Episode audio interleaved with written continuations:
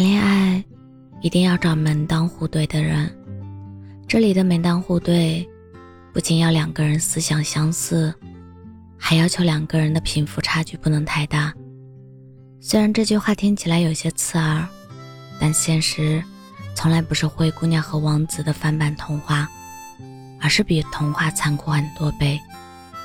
两个贫富差距大的人，就算因为外貌或者激情产生了吸引，时间久了也会因为金钱观的差异产生分歧和矛盾。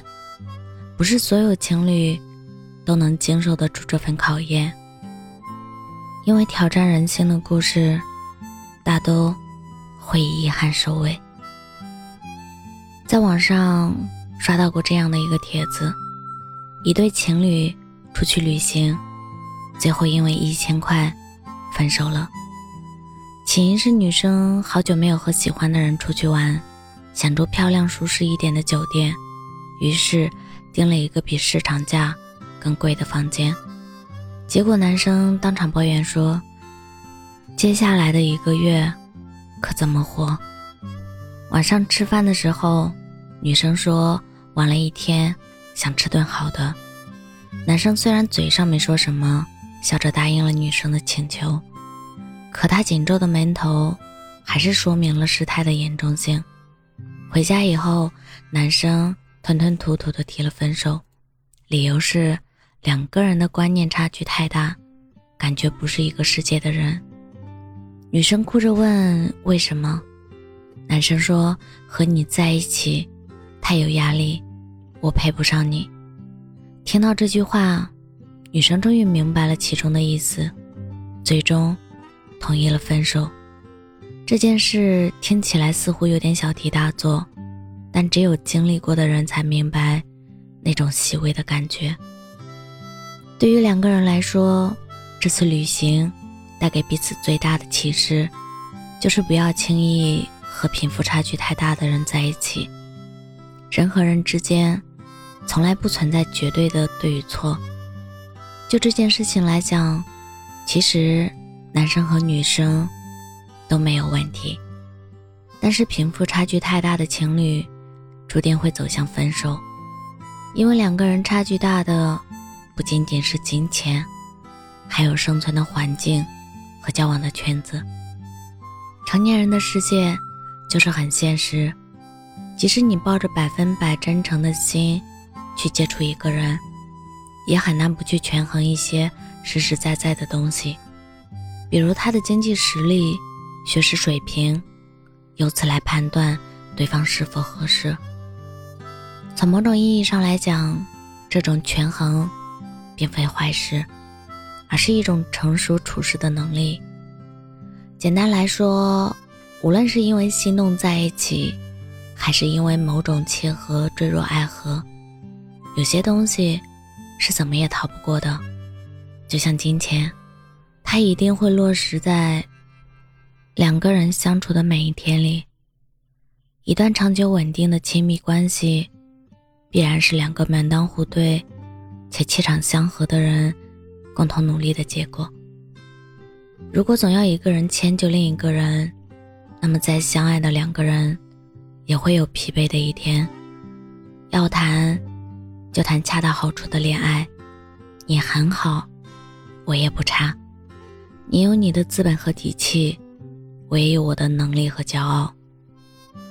朋友和谈了四年的前任分手了，分手的那天，我看到他把车票一张张撕碎，然后丢进了垃圾桶。那些车票承载着他们将近三年的回忆，本来是很好的时光印记。可朋友说起的时候，语气里竟然满是心酸和释怀。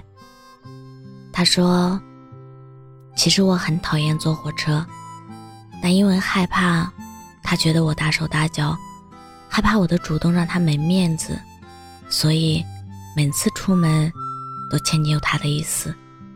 也不是没想过要好好沟通，但很多观念上的东西，并不是磨合几次就能解决的。”每当沟通变成敷衍和不欢而散时，心底的失望就会悄然生长一点。久而久之，终于累积成了绕不开的蔓藤。我特别理解他说的这种感觉。谈恋爱本是一件需要付出、坦诚和收获开心的事，两者都不可得的时候，关系就很容易陷入僵局。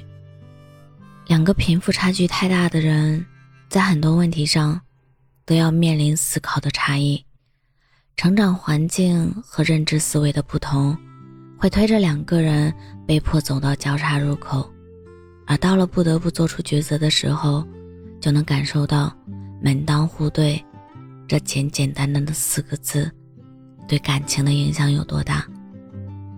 两个贫富差距太大的人，就像两条机缘巧合相交的直线，虽然幸运的撞到彼此的人生，但最终依然会渐行渐远。在一段恰到好处的感情里，两个人无论在贫富水平上，还是学识、认知和生活能力上，往往都是势均力敌的。两情相悦当然很好，但门当户对也同样重要。如果可以的话，还是建议你谈一场势均力敌的恋爱，不必迁就，也不用高攀，两个人平等的相处，平衡的相爱。愿你也能邂逅。那个门当户对的爱情，我是真真，感谢您的收听，晚安。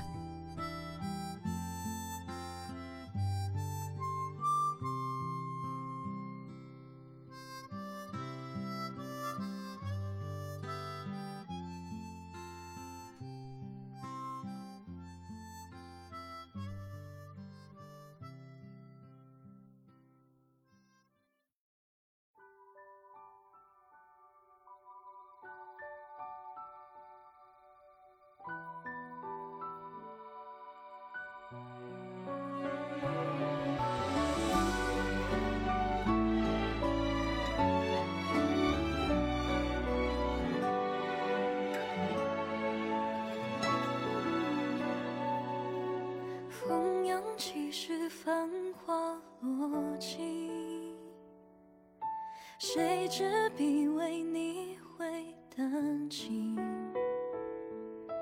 月下独饮，泪湿青衣。流水不负一世深情，只身回望太匆匆，此生多少情